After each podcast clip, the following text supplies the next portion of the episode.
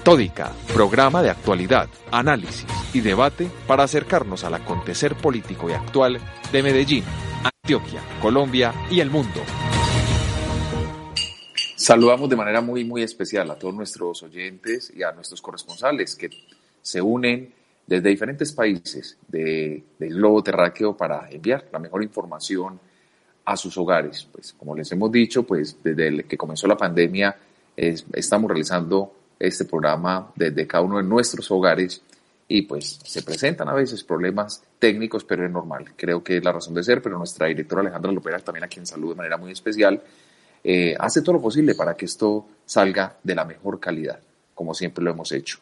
Agradecemos a ustedes, nuestros oyentes fieles, que siempre están atentos, que nos escriben por las redes sociales, que nos envían esos mensajitos opinando acerca de los programas que traemos cada semana. Eso nos gusta mucho, esa interacción, y los invitamos para que sigan haciéndolo y para que lo hagan también a través de nuestro foro en www.metódica.com.co y allí siempre eh, participen respondiendo a la pregunta de la semana. Esta semana nos vamos con un tema importante que es, ¿es posible construir una cultura de no violencia en Colombia? Para lo cual también los invitamos para que de una vez ingresen y empiecen a participar. Y sin más preámbulo, vámonos de una vez entonces con nuestra primera sección de esta semana. Actualidad. Bueno, y vemos que ya han pasado 10 años de la creación de la Ley de Víctimas y Restitución de Tierras, conocida como la Ley 1448. Se expidió el 10 de junio de 2011 y creó tres entidades Gracias a ella nace la Unidad de Atención y Reparación Integral a las Víctimas, la, Unidad de Restitución de Tierras y el Centro Nacional de Memoria Histórica. Proyectos y programas que son de gran interés y gran importancia para el país, para Colombia y más en un tema que hoy traemos a colación y que hoy vamos a tratar también en nuestro programa como tema central de no violencia. Hace unos días la vicepresidenta de la República y ahora canciller Marta Lucía Ramírez aseguró que la deuda no es mala eh, la deuda que tiene hoy Colombia no es mala dependiendo de la óptica como se mire. En estos momentos estamos pasando por una coyuntura mundial en la que todos los países están accediendo a ella y Colombia no es la excepción, aseguró recientemente a diversos medios de comunicación.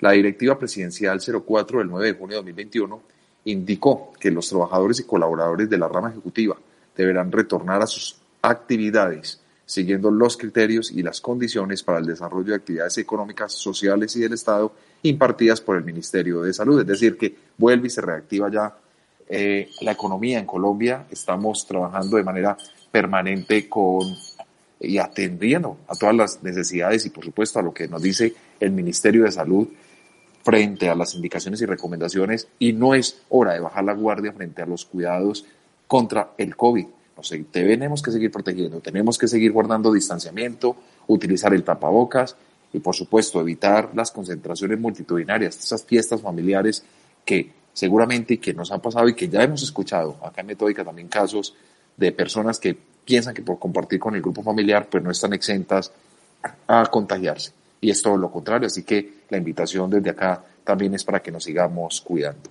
Como les venía diciendo, Hoy vamos a tener un tema muy especial, vamos a tener dos invitados, la semana pasada también lo hicimos, y queremos con ellos hablar de, uno, de un tema muy especial, es de la no violencia.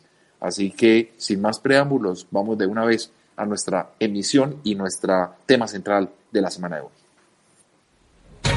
Participa de nuestros foros semanales ingresando a www.metódica.com.co y síguenos en nuestras redes sociales, Twitter, arroba 1Metódica Facebook Metódica Especialistas Comunicación Política.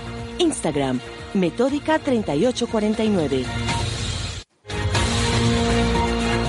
Análisis y debate semanal.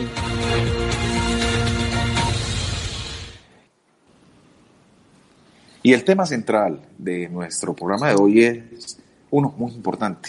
Y partimos de la pregunta, ¿es posible construir una cultura de no violencia en Colombia? Y para ello hemos invitado a dos personas que no son ajenas a esta terminología y que gracias a su experiencia, su bagaje, pues han realizado proyectos, programas, han trabajado en la materia. Y son ellos Georgie Echeverry Vázquez. Georgie es doctor en psicología social de la Universidad del Estado de Río de Janeiro, en Brasil. Es magíster en psicología social de la misma universidad. Es especialista en cultura política y derechos humanos de la Universidad Autónoma Latinoamericana, sede Medellín, y es comunicador social periodista de la Universidad Pontificia Bolivariana.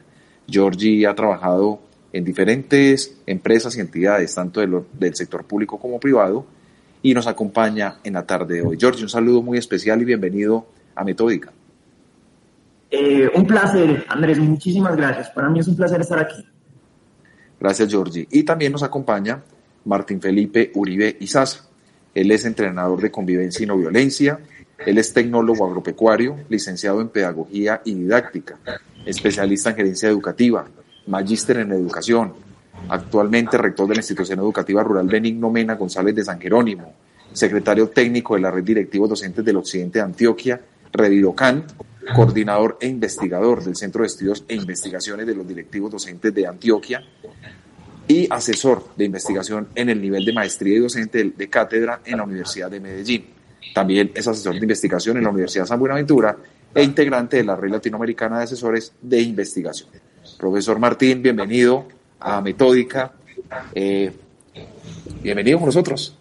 Qué alegría, qué alegría poder estar con ustedes. Espero ser útil y bueno, generar un punto de conversación entre las personas que nos estén acompañando en esta tarde. Muchísimas gracias y como les decía, pues vamos a partir. A nosotros nos gusta mucho en nuestro programa porque no solamente tenemos audiencia en Colombia, sino que nosotros también nos escuchan en otros países de habla hispana de América Latina e incluso tenemos oyentes en los Estados Unidos, en algunos países de Europa y en Oceanía. Entonces, no solamente estamos en el marco de Antioquia y Colombia y siempre nos gusta georreferenciar a la gente porque no podemos dar por hecho que conozcan nuestro territorio. Entonces, si en algún momento ustedes desean poner un ejemplo, les agradecería mucho hablar y ubicar a la gente y georreferenciarnos. Yo creo que para partir de hablar, para hablar de este tema tan importante, me gustaría mucho conocer la definición que cada uno de ustedes tiene sobre qué es no violencia. Entonces, me gustaría darle la palabra a Georgie, eh, que nos cuente un poco qué es no violencia.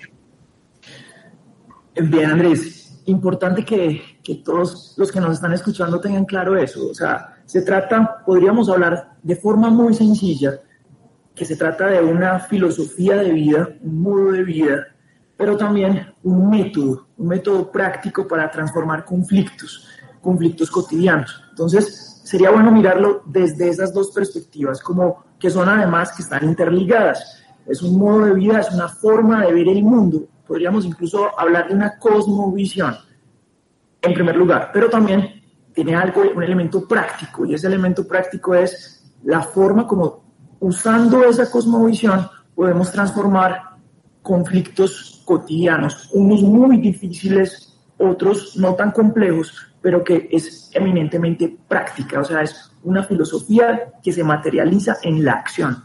Esa sería como una definición bien académica y bien sencilla como para comenzar. Y rico ver la, la, visión que tiene también Martín al respecto, ¿cierto? Porque es un entrenador de no violencia, un docente, un, un directivo docente que la ha materializado. Martín, ¿tú cómo la definirías?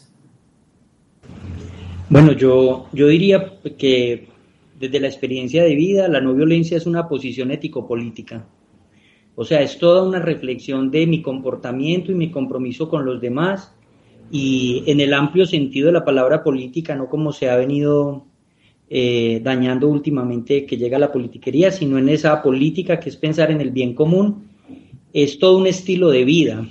Eh, yo diría, Georgie, que uno llega a la no violencia para conocer el método, pero cuando conoce el método, y métodos hay muchos, valga la pena hablar pues que para solucionar nuestros conflictos o conflictividades hay muchas formas, Básicamente hay tres, pero ahorita creo que hablaremos de ellas, pero muchas formas y muchos métodos pueden existir. Uno llega a ver, bueno, venga, conozcamos qué es esto de la no violencia, entendiéndolo pegado, o sea, en el sentido no de la negación de la violencia, sino de una forma en perspectiva crítica de construir desde el problema. Y uno llega ahí a conocer el método, pero ese método lo permea a uno tanto que lo convierte a uno en un facilitador de procesos bajo ese método, entonces yo la definiría, Georgie, como un estilo de vida, es una postura, es una postura ética para una transformación política. Se podría hablar entonces de una filosofía, sería un movimiento, por así decirlo, un, un movimiento pacífico eh, con una filosofía clara y, y, vemos un exponente, porque yo creo que Gandhi no es ajeno a la filosofía de no violencia, o, o él no es, un, no, no es un personaje inspirador para quienes siguen este tipo de filosofía, como lo decía Georgie interesante yo, porque obviamente el conductor es Andrés y Andrés nos va haciendo las preguntas. Y cuando Martín hablaba de algo, eh, Andrés, viste que Martín mencionó, la no violencia se escribe junto. Entonces, quería como, como justamente a partir de lo que acabas de decir, Andrés, sí, se habla desde los estudios para la paz, se habla, se puede hablar de movimiento, se puede hablar de básicamente como una filosofía y una antropología alternativa para transformar los conflictos. Y sin duda, pues eh, el precursor, el gran precursor es, porque lo, lo, puso en práctica, fue Mohandas Karamchand Gandhi, el, alma grande, el Mahatma. eso significa Mahatma Gandhi. Entonces, claro, llega a Occidente una visión muy propia de él, como él utiliza la no violencia como un método, también como una filosofía para luchar contra el imperio del yugo británico en la India, pero esa herencia llega a Occidente a través de otro luchador contra el fascismo italiano que era Aldo Capitini. Entonces, él trae el concepto de satyagraha, de de no dar, no, dañar al otro, y lo transforma en una palabra en italiano que era non violenza. Y ahí comienza en Occidente a hablarse de esa filosofía. Por eso es que se escribe junto, aunque no hay unanimidad académica al respecto, pero cuando lo escribes puedes escribir de tres formas. Separado, es como Martín decía, es un rechazo a la no violencia, a la violencia no violenta.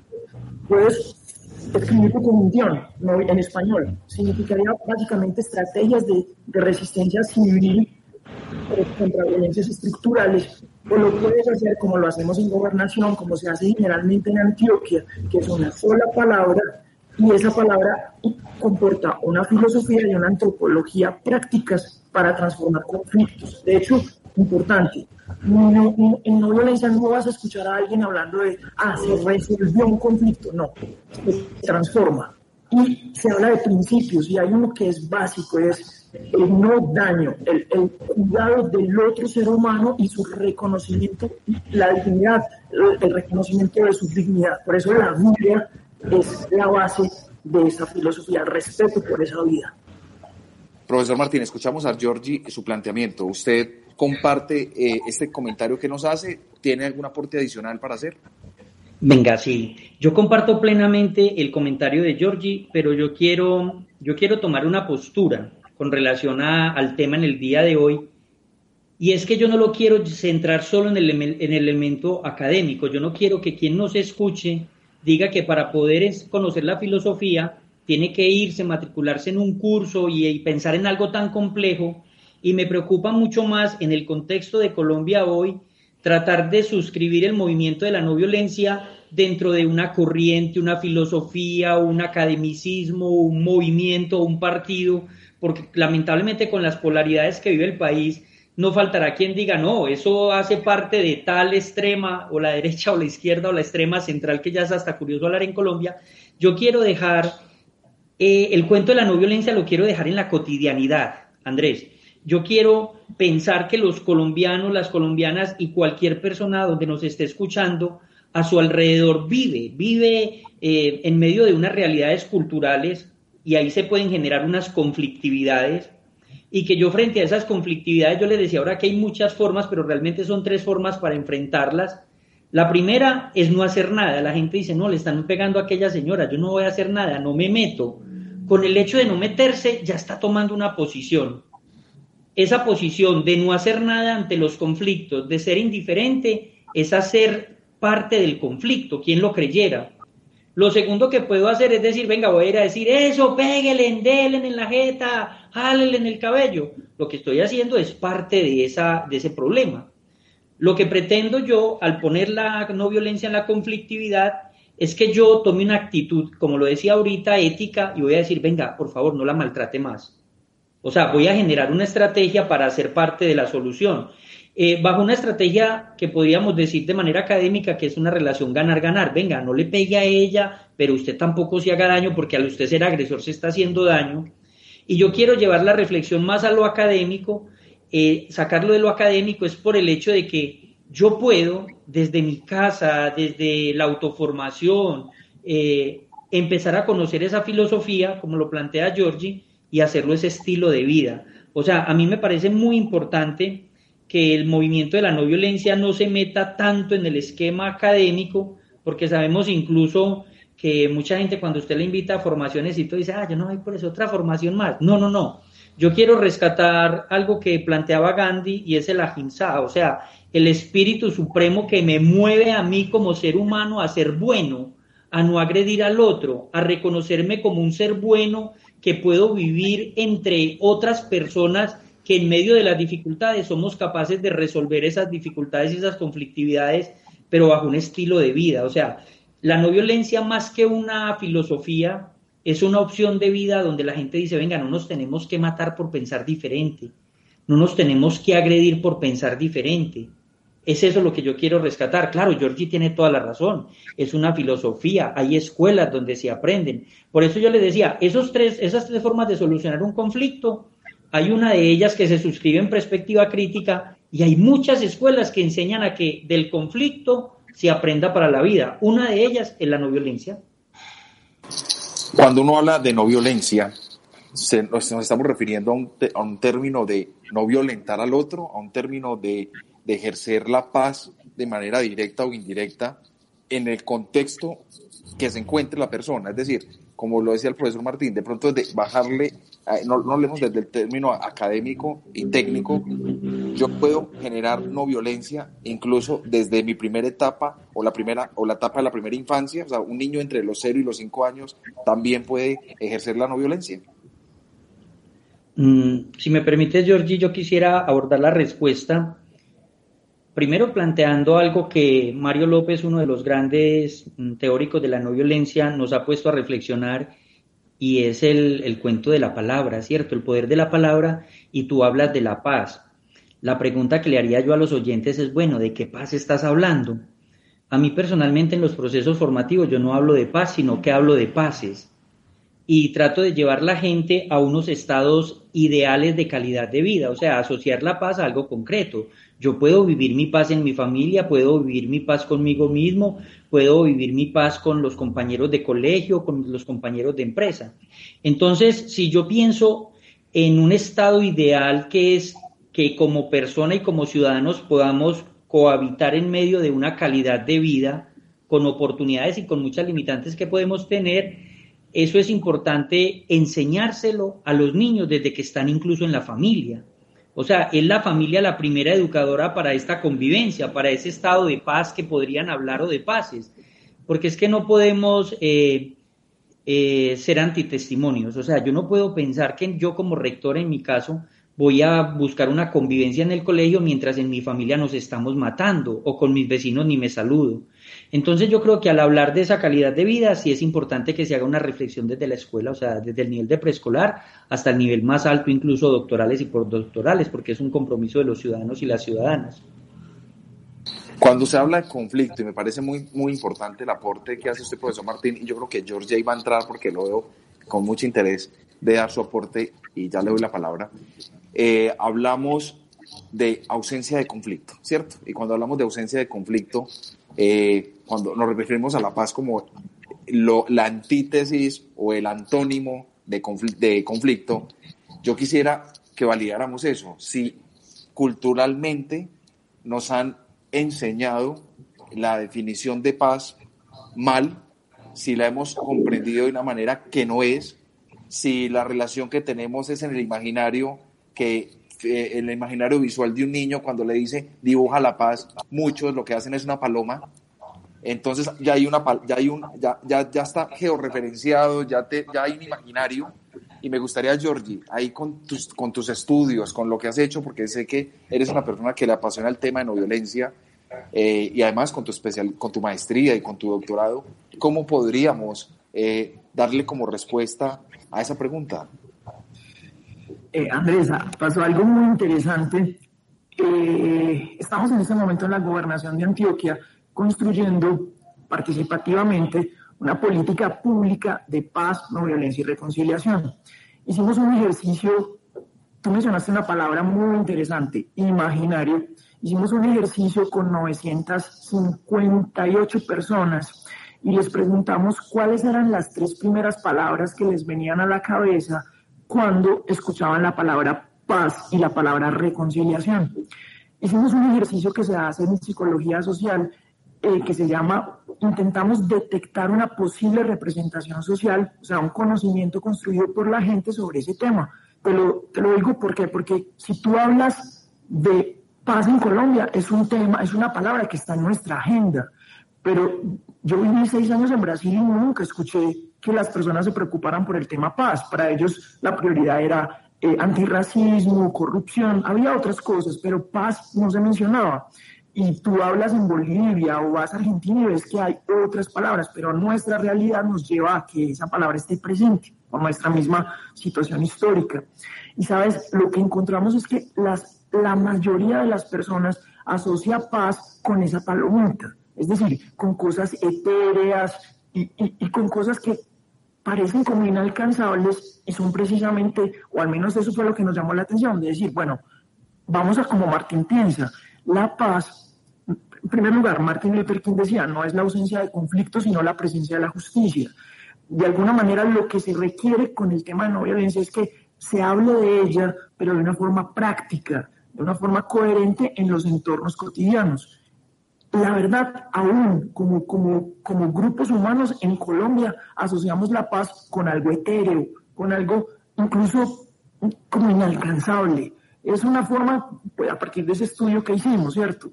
Y que nos llama la atención, pero además nos mueve a la acción. A ver, bueno, ¿y eso cómo se puede transformar? Obviamente, no va a ser rápido porque es un cambio cultural, pero sí se puede hacer mucho desde las primeras fases etarias para que eso se transforme.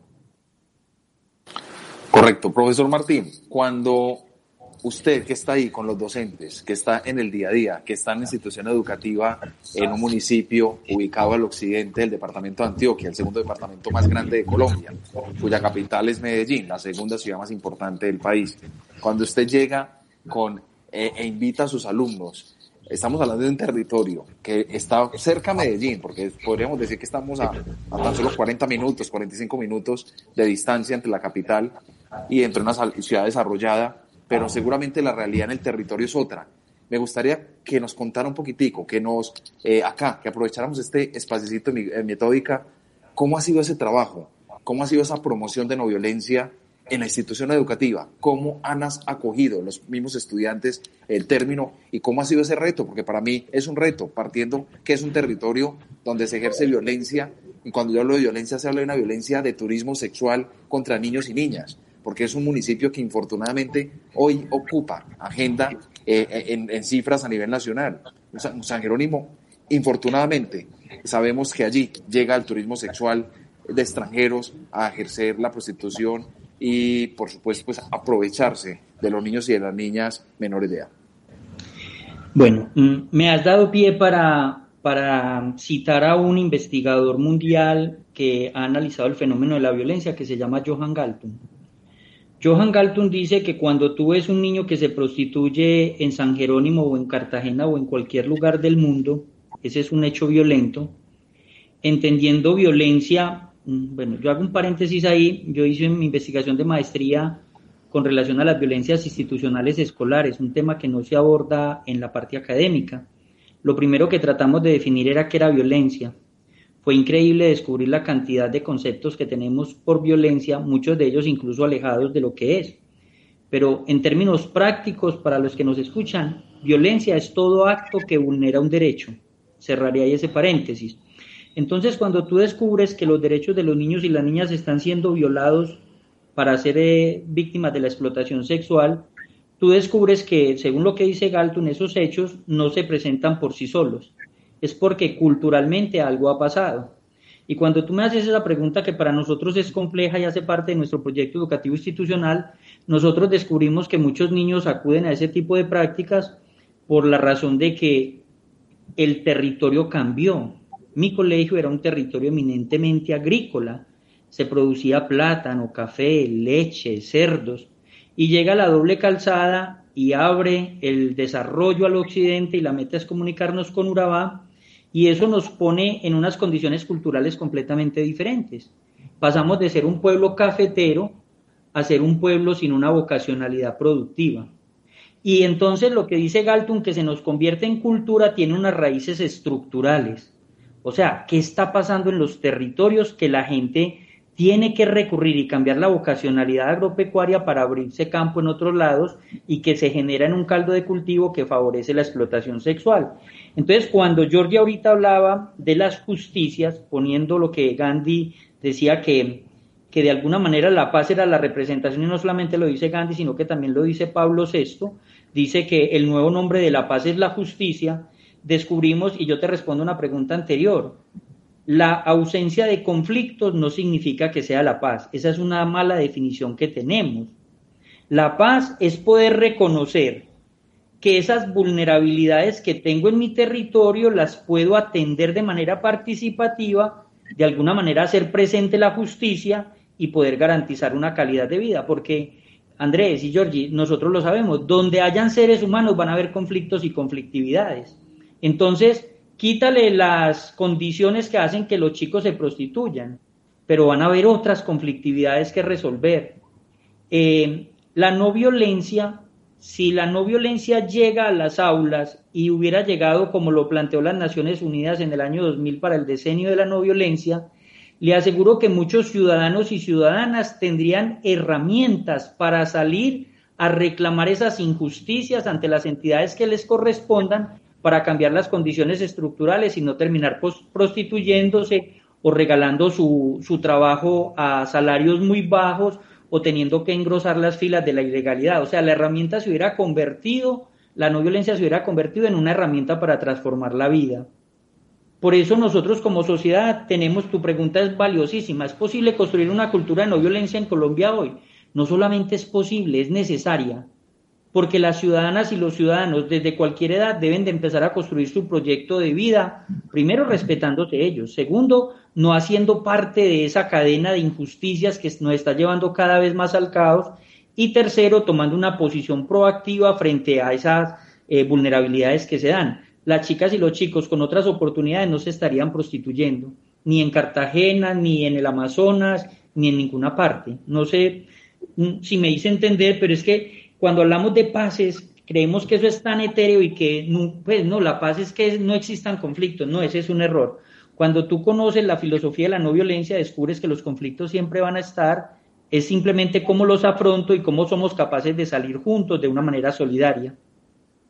Sí, Andrés, yo quería agregar algo interesante porque cuando escucho Martín habla de uno de los grandes teóricos del conflicto, que es Johan Galton, está vivo incluso, es noruego.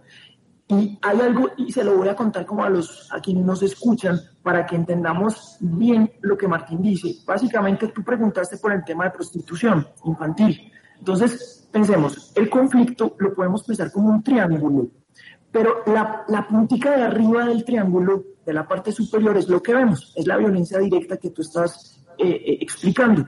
Pero supone que hay como un lago y que el triángulo está sumergido en el lago y los otros dos vértices están debajo, son latentes, ¿cierto? Entonces ahí estarían las violencias simbólicas y las estructurales. O sea, lo que uno ve es la puntica del triángulo, ¿cierto? Pero lo que uno puede atacar desde la no violencia es lo que está debajo del lago, debajo del agua. Son como niveles y ahí estarían. Recuerda, es muy importante que quienes nos escuchen, porque son temas técnicos, pero vale la pena llevar ese tema académico como a la realidad. Uno puede hablar, Martín lo mencionó, de tres tipos de violencias. Hay unas violencias que son directas, ¿cierto? Que causan un daño físico, un daño eh, psicológico directo en las personas o en los grupos. Pero también hay violencias estructurales relacionadas con la inequidad en los territorios. Y hay una que es la legitimadora de esas dos, tanto de las directas como de las estructurales, y son las violencias simbólicas, que están en el lenguaje, y que son sedimentadas históricamente, y a partir de ese lenguaje nosotros legitimamos esas otras dos violencias, las directas y las estructurales. Entonces, la violencia generalmente ataca, son las simbólicas, porque esas simbólicas son las que legitiman las otras dos, las directas y las estructurales. Y, mira una cosa, Andrés, eh, directo, concreto. Después de 10 años de vivir la filosofía, bueno, 10 no, yo llevo en el colegio un poco más de 10, pero antes de yo llegar ya al colegio tenía la filosofía eh, en su proyecto.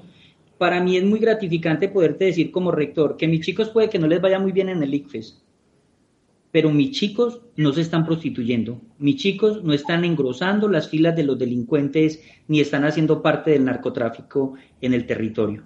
Entonces son otras formas de mirar la calidad de la educación. ¿Qué impacta? Claro, que se hizo fácil. No, no fue fácil, no fue fácil. Pero la gente ya tiene otra mirada de la realidad y sabe que esas dificultades siempre se van a presentar y que siempre tienen que buscar la mejor forma para resolverlas. Profesor Martín, me, alegra demasiado de corazón escuchar eso, lo que se está logrando en el territorio, en este municipio que es tan atractivo, que es un paso obligado para cualquier turista extranjero eh, conocer acá en el departamento de Antioquia, además porque es casi que el puente para llegar a la ciudad eh, mater de, Antioquia, que es Santa Fe. Entonces, pero yo quisiera, Georgie y profesor Martín, que escucháramos eh, no, porque desde Metódica nosotros también buscamos a personas expertas en la materia y les preguntamos a ellos eh, si es posible construir una cultura de no violencia en Colombia y estas fueron las respuestas que nos dieron. Construir una cultura de la no violencia implica un trabajo de todos y de todas, empezando por las familias, las comunidades, la sociedad civil, las empresas y por supuesto el Estado. Este trabajo no es fácil y puede demorar muchos años. Muchos años me refiero a 40 años en criar desde la cuna generaciones que no hayan sido levantadas a punta de chancleta, a grito, encerramientos, eh, baños con agua fría, donde le enseñamos a los niños y a las niñas en el lugar que la manera de resolver los problemas y las diferencias es a punta de golpes. Esos niños llegan al colegio y cuando tienen un conflicto con una compañerita o un compañerito, ¿cómo lo resuelven? Empujándose, gritándose, mechoneándose. Luego eso lo traslapan al mundo empresarial, al mundo de la comunidad. Tenemos maltrato laboral, explotación laboral, eh, tratos negligentes, descuidados, injusticias, etcétera. Pero desde chiquitos nos enseñaron que así era que era el mundo y así nos trataban los que nos amaban, de manera injusta, de manera grosera, con gritos, con patadas. Entonces seguimos en esa misma dinámica. Por lo tanto, eh, tenemos un trabajo muy fuerte ya desde la familia y el comportamiento en la sociedad, en la sociedad empresarial, en la sociedad eh, calle, centro comercial. Eh, ¿Han visto cómo manejamos? Aquí no es la cultura de la solidaridad. Yo dejo mi carro atravesado en cualquier parte porque así me comporto yo y porque el mundo es mío. Y paro a comprar em, agua en la calle y no importa el trancón que yo arme, aún pudiéndome orillar, no somos solidarios, hago lo que yo quiera. Eso genera violencia. Y por otra parte tenemos el Estado que uno tiene que fortalecer las capacidades de las personas para lograr una educación en la no violencia, en la paz, buscar, labrar y abrir todos los caminos para que la gente los transite, porque la inequidad también genera violencia y por supuesto ser como el ejemplo a seguir. Si el Estado roba, si el Estado es violento, pues sus ciudadanos dirán, si esto es lo que hace el Estado, esto lo puedo hacer yo. Volvemos a replicar casi que el modelo de la familia.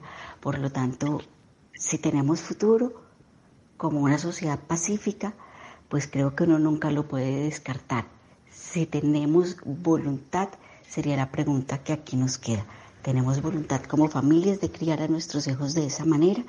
¿Tenemos voluntad como Estado de realmente crear las condiciones para que la población eh, tenga además la educación, las herramientas, para lograr esta forma de comportamientos no violentos ideológicos? Esa es la pregunta que creo que nos quedaría abierta. A la pregunta de que si es posible crear una cultura de no violencia en Colombia, la respuesta es absolutamente sí.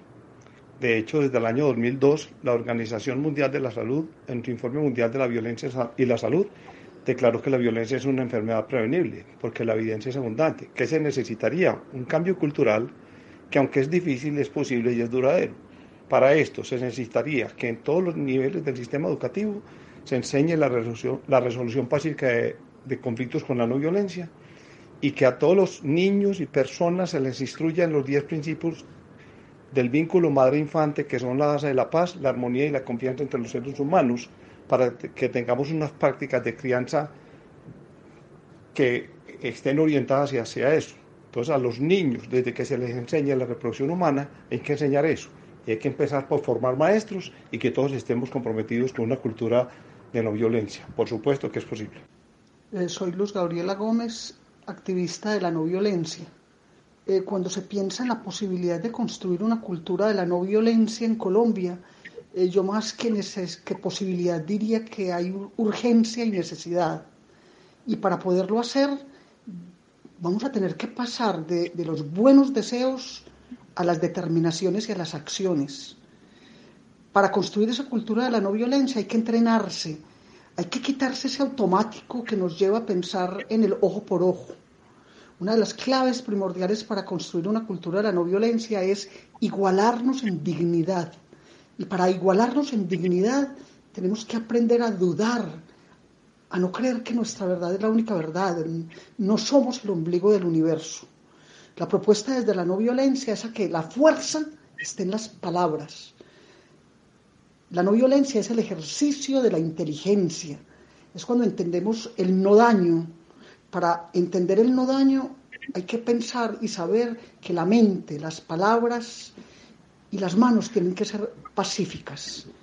Cuando nos reconocemos imperfectos, incompletos, nos damos cuenta que necesitamos al otro para poder construir una idea de civilidad, que necesitamos al otro para ser más sabios.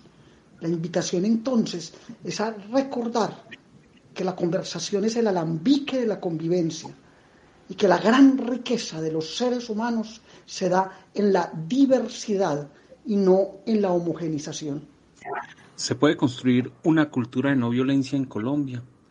Yo creo que sí se puede construir y más que construir es necesario hacerlo, como para salir de esta espiral de violencia en el que ha estado sumido el país durante muchísimo tiempo pero para hacerlo es necesario eh, contar como con algunos preceptos o algunas premisas que nos ayudarían precisamente a construir ese estado, que no es utópico, pero que sí podría tardarse un poco, digamos, en, lograrse.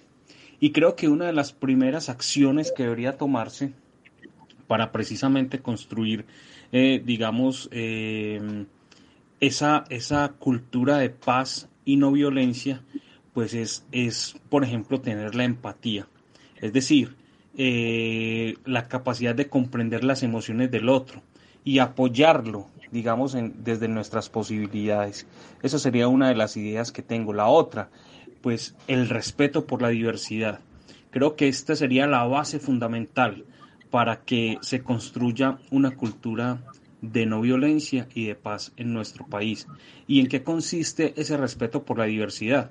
Yo diría que en entender y aceptar que existe una diversidad cultural, sexual, eh, biológica, de muchos matices, y esto nos ayudaría a no solo entender a los demás, sino también aceptarlo y eh, pues desembocando en una convivencia, en una sana convivencia y de respeto mutuo. Y otro punto que creo que podría tenerse en cuenta es la educación con valores.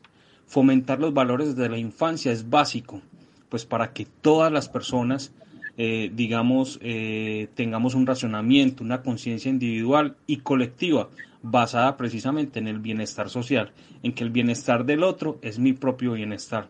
De esta forma, con el respeto, con educación en valores y con la empatía por el otro, creo que se podría construir eh, una cultura de no violencia y paz. Cuatro visiones, cuatro posiciones, unos coinciden, otros no tanto, pero el tema de no violencia, yo quisiera conocer la reflexión que estas cuatro personas nos dejan en el día de hoy. Georgie, ¿Cómo ves las respuestas? ¿Cómo ves esa respuesta a esa pregunta si en Colombia se puede construir o no una cultura de no violencia? Sí, Andrés, yo, yo miraba y si te pones a analizar los cuatro testimonios, los cuatro mencionan la palabra cambio. Es decir, los cuatro de alguna manera hablan de cambio social y proponen cómo hacerlo. Luz Gabriela lo habla desde la, desde la conversación, Luis Javier desde las, las pautas de crianza, en fin. Pero, ¿sabes qué me, qué me genera de reflexión? Y es algo que lo traigo desde la psicología social y, y de pronto fue de mis grandes aprendizajes y es, hay un libro, yo se lo recomiendo a todos los que lo puedan leer, se llama Psicología de las Minorías Activas, es de Serge Moscovici. Y, la gran enseñanza de ese libro, y que tú lo ves, es que no necesitas ser una mayoría para generar un cambio. Se puede ser una minoría, pero esa minoría tiene que ser tener dos principios. Se llama principio de diacronía y principio de sincronía. Y eso es netamente comunicacional. Me explico. Si nosotros queremos transformar la sociedad, queremos un cambio y somos minoría, porque realmente aún lo somos, el tema, quienes hablan de no violencia en este momento, como lo hacemos realmente, todavía somos una minoría. Tendríamos que tener claro, primero, que el mensaje tiene que seguir siendo coherente, coherente y además tiene que ser constante. Esa coherencia sería la diacronía y esa constancia sería la sincronía. Es la única forma como nosotros lograríamos ese cambio que, pretendemos y es la forma como leo los cuatro, escucho y leo los cuatro testimonios que, que planteaste. Profesor Martín. Eh, es esperanzador saber que otras personas tienen esa inquietud y esa reflexión. A mí me motiva mucho saber que todos reclamamos un proceso educativo ese proceso educativo pues con una responsabilidad en la familia y el Estado como lo dijeron, pero estoy completamente de acuerdo con la sociedad. Mis mayores reflexiones sobre la no violencia las he vivido como lo expresaban en el primer testimonio, conduciendo. O sea, no hay un acto que nos demuestre realmente cómo somos como cultura. Yo diría que como es un recreo en la escuela y el segundo es ver la gente conducir. A mí me parece que sentir necesidad del otro es fundamental. Empezar a construir una nueva cultura de la ciudadanía, desde pensar en el bienestar propio y del otro, con la participación y la solidaridad, como valores que lo hablaban ahorita, no desde unas reflexiones teóricas, sino prácticas, a mí me parece es una reflexión interesantísima. El poder que las ciudadanas y los ciudadanos sepamos que con nuestros hechos podemos estar incurriendo en incivilidades o en actos de mala educación es fundamental. Que con nuestros hechos, y que no, no está bien, no lo hay que justificarlo, hay que corregirlos, pero que con nuestros hechos estamos cometiendo transgresiones y podemos estar violando las normas, también es importante que se haga la reflexión. Y que tenemos que superar esas agresiones que cometemos constantemente con una cosa, Andrés y Giorgi, que, que es muy preocupante, y es el hecho que en Colombia, eso sea, para nuestro contexto en particular, nosotros normalizamos la violencia o, las agresiones.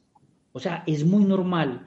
A mí me sorprende ver cómo en otra parte del mundo asesinan a alguien y toda la sociedad sale a la calle. Pero en Colombia hay una masacre y nadie dice nada.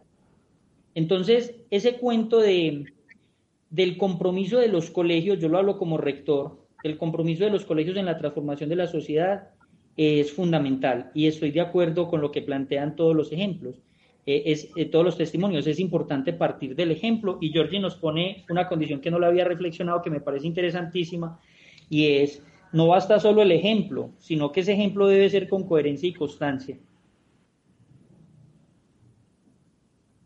Yo quiero que vamos, porque ya vamos cerrando. Infortunadamente en la radio el tiempo es limitado y el tema es extenso.